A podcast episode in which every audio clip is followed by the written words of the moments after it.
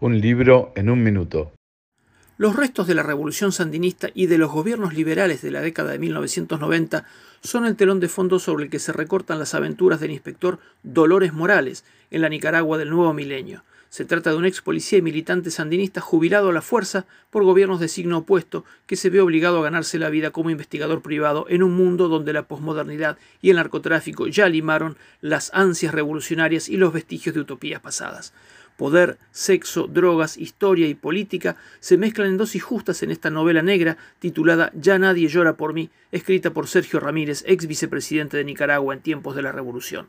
Publicada en 2017 por Penguin Random House bajo el sello Alfaguara, esta novela de 356 páginas es parte de una trilogía iniciada con El cielo llora por mí en 2008 y se completará en breve, quizá en 2021, con un tercer volumen. Ramírez sigue mostrando, además de calidad en su prosa, una capacidad de ironía para subrayar la coyuntura política de su país. Un libro en un minuto.